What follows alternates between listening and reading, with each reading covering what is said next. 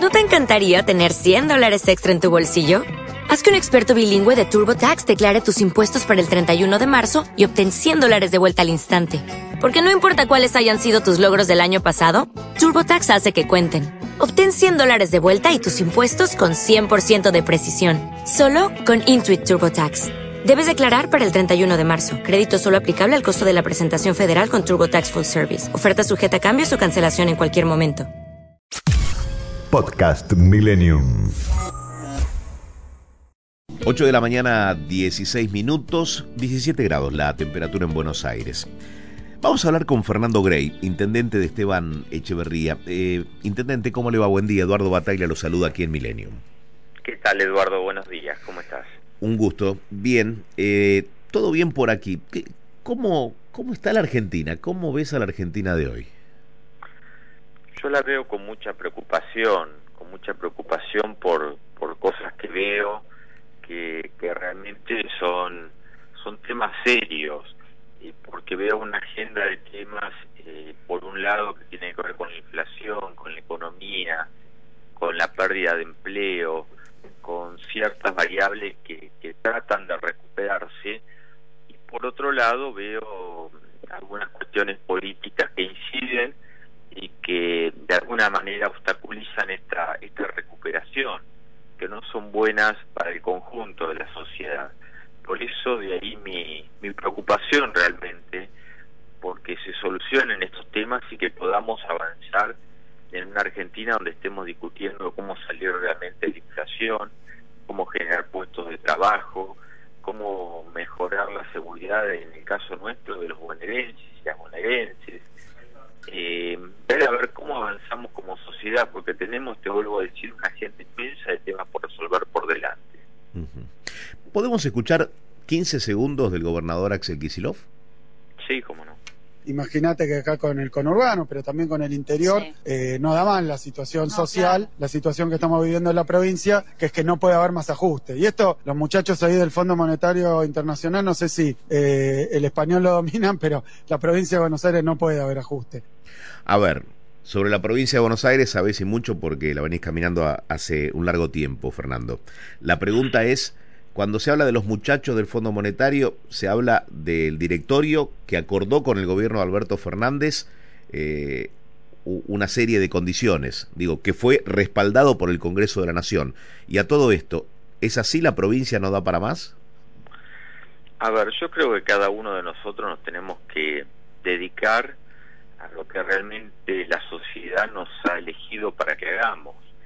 El presidente tiene que encaminar la situación con el Fondo Monetario Internacional porque no solo con el fondo, sino la deuda en general, que tenemos una deuda enorme que nos va a llevar muchísimos años pagarla. Y bueno, y esta idea del presidente de la Nación, encaminarla, refinanciarla, este presidente y los presidentes que vengan, porque es un tema que no está indudablemente cerrado. El gobernador tiene una agenda inmensa de temas, empezando por el tema de la seguridad de todos los bonaerenses, el tema educativo, que es inmenso, el tema de la salud, el tema de infraestructura. Bueno, podríamos estar toda la mañana hablando de los temas que tiene la provincia. Y yo tengo una agenda inmensa de temas en el territorio, con lo cual cada uno nos tenemos que dedicar a lo que tenemos que hacer. Eh, los gobernadores tienen que apoyar al, al presidente en este caso. A ver, y no lo digo por la persona en sí de Alberto, sino por la investidura, por un lado, como respeto a esa investidura, y por otro lado, los que venimos del mismo proyecto político, bueno, tirar para el mismo lado. Eh, a ver, eh, eh, se está tratando de salir adelante, de ver cómo llevar las cosas a buen puerto, y a mí me parece que, bueno, yo le diría al gobernador que, que nos ocupemos nosotros los bonaerenses solucionar nuestros temas, porque también tenemos una deuda interna. eh, eh, eh, a ver, en la provincia de Buenos Aires tenemos una deuda enorme y una deuda social también, y de infraestructura, y de salud, y un montón de cosas. Por eso cada uno sus cosas. En el municipio, ¿qué, qué notas, digo, eh, en cuanto a las demandas de los vecinos? Porque el intendente es el que tiene el mayor contacto eh, con la gente a diario y sabe eh, de las necesidades en materia de salud, de educación y de la seguridad. Recién hablabas de la seguridad. ¿tiene que estar bajo la órbita y responsabilidad de los municipios o tiene que seguir dependiendo de, la provincia? Hay que abordarla seriamente de una vez por todas. Nosotros como argentinos tenemos eh, varias falencias. Una es no abordar los temas estructurales y los temas siguen ahí eh, bollando y pasan los años y seguimos hablando de lo mismo. Eso nos pasa en nuestra propia provincia de Buenos Aires, donde no tenemos eh, abordados los temas estructurales y hay que empezar a trabajar en esos temas. Eh, la seguridad es un tema. Hace años que, venimos sufriendo la seguridad y acá realmente tiene que haber un consenso serio entre la nación, la provincia y los municipios de avanzar en una dirección y seguir esa dirección, donde hay muchísimas causas que inciden en la seguridad. Muchas de ellas eh, podemos ayudar desde los municipios, pero muchas también nos escapan totalmente a los municipios. Eh, y hay muchísimas, hay que modificar leyes, leyes de procedimiento, leyes de fondo, hay que, hay que trabajar en prevención de las adicciones, combatir el narcotráfico, herramientas que no tenemos los municipios, que por supuesto estamos dispuestos a ayudar, lo que sí tiene que haber una política pública, porque si viene un gobierno y dice, bueno, a ver, se quiere la policía local y depende de los municipios, bueno, salimos nosotros con la policía local. Después viene otro y dice, no, esa policía local no existe más, pasa a la provincia de Buenos Aires, ustedes no se meten en esto, este es policía provincial, bueno, listo, nos quedamos un costado y la gente nos reclama a nosotros. Después venimos de nuevo, no, bueno, pero lo vamos a las policías locales. Y la verdad que no, no, esto no es una política pública. Una política pública es ser serios, ser responsables, plantear a mediano y largo plazo, generar consensos, que todas las partes estén de acuerdo en esto, es generar, eso en la política de Estado. Nosotros en nuestro distrito hemos generado políticas, por ejemplo, ahora hemos sacado una norma que durante cinco años cualquier empresa que viene a invertir a nuestro distrito y genera empleo genuino no paga ninguna tasa. Hmm. Ahora, bueno, ¿cómo hicimos eso? Juntamos a todos los actores políticos, a todos y todas, todo el Consejo Deliberante y por unanimidad sacamos esta norma, por unanimidad. Entonces, eso es generar acuerdos, generar consenso. Entonces, bueno, quien viene se, sepa que hay el 100% del arco político de nuestro distrito que apoya que por cinco años no pague casa con el que genere empleo. Fernando, eh, ¿hay funcionarios que no funcionan en el gobierno nacional? ¿Sobra alguien en el gobierno nacional? Bueno, eh, a ver, es un gabinete grande, indudablemente, eh, porque hay 22 ministros. Eh, ahora, eh, sí creo que el presidente, bueno, tiene que hacer modificaciones, tiene que hacer cambios, tiene que ajustar eh, en todos los niveles. O sea, son cuestiones que hay que ajustarlas después de venir de una pandemia de dos años. A ver, acá me parece a mí que tuvimos dos temas muy fuertes. Uno, por un lado, una pandemia y ya tenemos que estar hablando de post-pandemia. Está bien, pero digo, las diferencias que existen hoy en el gobierno que ya nadie las puede eh, disimular, digo, ¿le hacen bien al país? Le hacen muy mal, le hacen muy mal. Las diferencias me refiero no que puede haber diferencias dentro de, de una sociedad, por supuesto, muy sano y dentro de una democracia. Dentro de un partido puede haber diferencias, dentro de un frente por supuesto que va a haber diferencias Ahora, lo que no puede haber diferencias públicas y tan notorias es dentro de un mismo gobierno.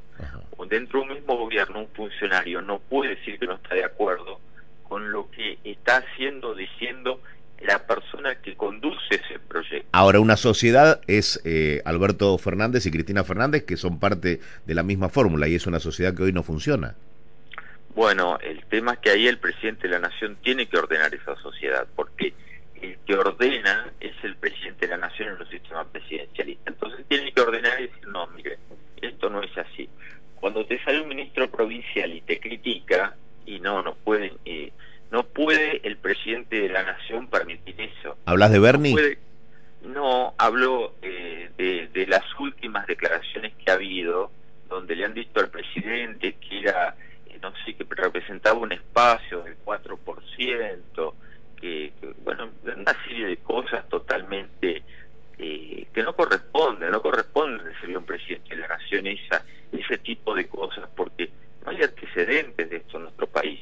Por eso sí, ayer el gobernador de la provincia de Buenos Aires también le corresponde ordenar su gabinete. Tiene que hacer lo que le corresponde. El presidente ordenar su gabinete, el gobernador ordenar su gabinete y ordenar todo el frente, porque acá quién se perjudica con todas estas cosas, y quienes nos están escuchando. Este es el tema. Y no se van a perjudicar hoy ni mañana, ¿no? Durante años, porque mm. las cosas que estamos hablando van a impactar durante muchos años. De ahí la preocupación que tengo y la ocupación que estoy trabajando también en este tema. Es decir, hay que reordenar los gabinetes, hay que reordenar el proyecto. Hay que reorganizar primero nuestro partido. Yo soy peronista, nuestro partido. Hay que ordenar el frente, hay que organizar el gobierno, el gobierno el gobierno provincial, tomar las medidas que haya que tomar, el que no le guste lo que está haciendo quien dirige este proyecto y bueno, se tiene que ir, tiene que dar un paso al costado. No puede haber gente que esté a disgusto en el gobierno nacional y provincial, no. Obligado por las circunstancias no puede haber nadie. A ver si alguien no está de acuerdo, no comparte las cosas y no le gusta, bueno, que dé un paso al costado. Eh, y si no lo quiere dar, bueno, el presidente tendrá que tomar las medidas. Ahora, esto tiene que organizarse porque indudablemente repercute sobre todo el país. Fernando, la última, ¿hubieras pensado que a dos años de gestión de Alberto Fernández iba a haber más coincidencias en una votación en el Congreso con la oposición que con el Frente Propio? No, la verdad que no. Eh, no. Eh, se ha generado una situación inédita. Se ha generado una situación inédita en el sentido de que tampoco nunca me hubiese imaginado que mi partido de la provincia de Buenos Aires, yo soy peronista, que el Partido Justicialista de la provincia de Buenos Aires hubiese votado en contra de la principal medida que propone el presidente de la Nación, que tanto nos costó llegar a tener un gobierno nuevamente de nuestro frente. Y tampoco que el presidente del Partido Justicialista de la provincia de Buenos Aires hubiese renunciado a la, a la presidencia de bloque o que ni siquiera hubiese ido a la de presidente del mismo signo político, porque vuelvo a decir, no hay antecedentes en el peronismo de este tipo de cosas. Eh, la verdad que nunca el peronismo en la provincia de Buenos Aires estuvo en contra, ni aún en cosas que no compartíamos del todo, pero siempre acompañábamos en beneficio del país. Entonces esto realmente es una situación inédita la que nos está pasando. La última, ahora sí, ¿cómo está Esteban Echeverría y, cómo están eh, los lazos, las relaciones con otros intendentes? Esto es fundamental también, ¿no? Trabajar en conjunto. Mira, yo tengo buena relación con, el gobierno nacional, con el gobierno provincial, con el resto de, mis pares, hablo con la gran mayoría permanentemente.